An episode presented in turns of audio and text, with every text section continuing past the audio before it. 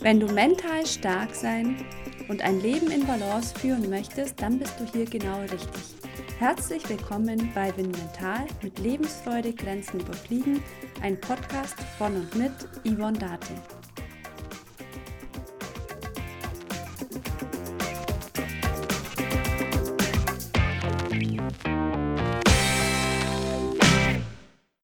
Vögel zwitschern, die Blumen sprießen und die ersten kleinen Streckenflüge wurden mit dem Gleitschirm nach dem langen kalten Winter geflogen. Wer nicht das Glück hatte, während der kalten Jahreszeit eine Weile im Süden zu verbringen, ist schnell von der ersten Thermik im Frühjahr überfordert. Wegen des großen Temperaturunterschiedes und den klaren Abrisskanten an den noch vorhandenen Schneefeldern sind die Thermiken oft sehr stark und pulsieren. Nicht selten sind die Aufwinde im Frühjahr turbulent. Dafür sind die guten Steigwerte ideal geeignet, um weite Strecken zu fliegen. Nicht selten werden die größten Strecken des Jahres im April oder Mai geflogen. Eine weitere Schwierigkeit sind neben den starken Thermiken der Temperaturunterschied. Oft ist es am Startplatz warm, aber an der Basis sehr kalt. Daher sind warme Kleidung ein Muss. Die kalte Luft zerrt am Körper der Energieverbrauch ist hoch. Dadurch wird die Konzentrationsfähigkeit belastet. Viele Pilotinnen fliegen im Winter selten oder gar nicht. Das macht es besonders schwer, im Frühjahr mit den schwierigen Bedingungen zurechtzukommen. Wie kannst du dich nun also auf die Bedingungen einstellen? Zunächst einmal solltest du natürlich deine Ausrüstung checken. Nachprüfintervall der Gleitschirme prüfen, Leinen checken, Packintervall des Rettungsgeräts prüfen, Gleitschirm und gegebenenfalls äh, die Ausrüstung zum Check schicken. Rettung gegebenenfalls packen lassen, Gurtzeug, Nähte überprüfen, Beschleuniger richtig einsetzen, Sitzposition anpassen, Rettungsschnur griffbereit im Gurtzeug verstauen. Außerdem solltest du deine Fluginstrumente und deine Kleidung vorbereiten. Beschädigte Helme sofort austauschen, Helmvisier überprüfen, winddichte Kleidung, Sonnenbrille, Handschuhe, vielleicht auch Elektrohandschuhe, beheizbare Handschuhe tragen, dann Varius und GPS überprüfen. Wenn deine Ausrüstung und alles gecheckt ist, dann geht es auch darum, sich mental auf die Flugbedingungen einzustellen. Als mentale Vorbereitung solltest du dir Handlungspläne für alle möglichen Situationen erarbeiten.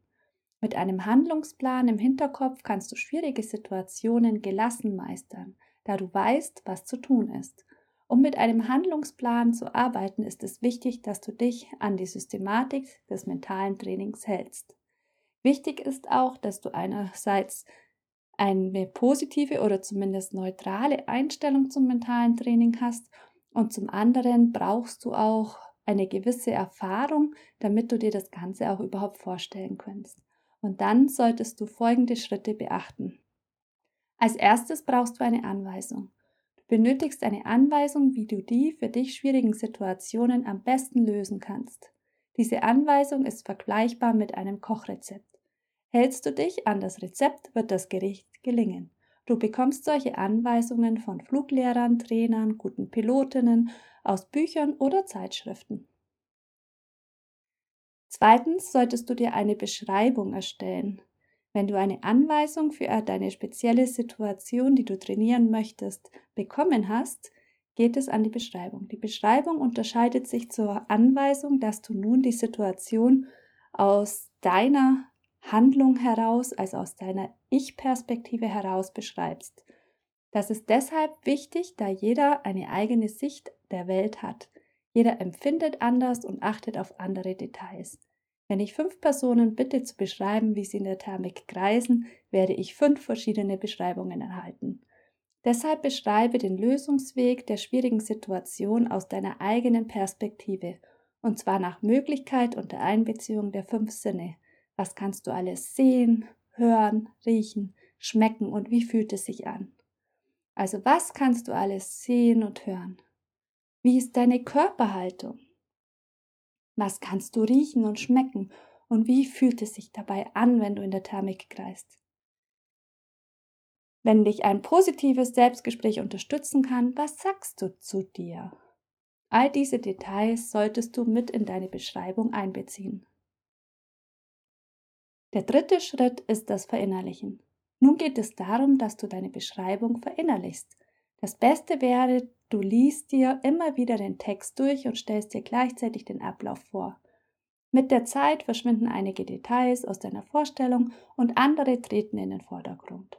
Das ist ein Zeichen, dass du dir die Beschreibung langsam zu eigen machst. Als viertes setzt du dir Knotenpunkte.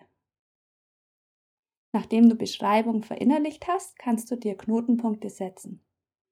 Mit deren Hilfe ist es dir möglich, sich in der Situation entlang zu hangeln, genau wie ein Streckenflieger sich Wendepunkte setzt und diese abfliegt. Beim Beispiel Thermikfliegen sind die Knotenpunkte vielleicht achte auf die Reaktionen des Flügels, eine Seite steigt, eindrehen mit Gewicht zur steigenden Seite, Thermik zentrieren, Weiterflug an der Basis. Hinter den Knotenpunkten verbirgt sich die genaue Beschreibung. Doch die Knotenpunkte reichen aus, um zu wissen, was zu tun ist. Zum Schluss kannst du noch einen Rhythmus über deine Handlungsplan setzen.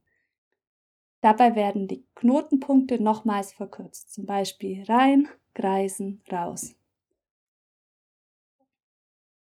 Der letzte Punkt ist dann das Visualisieren. Nimm dir deinen Handlungsplan, setz dich an einen entspannenden, ruhigen Ort und gehe in Gedanken die Situation durch. Erlebe das Ereignis mit allen Sinnen, je realistischer, desto besser.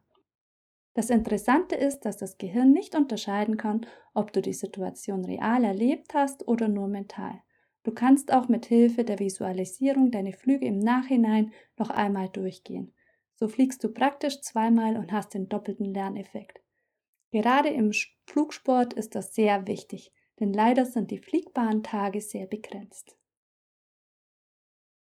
So fliegst du praktisch zweimal und hast den doppelten Lerneffekt.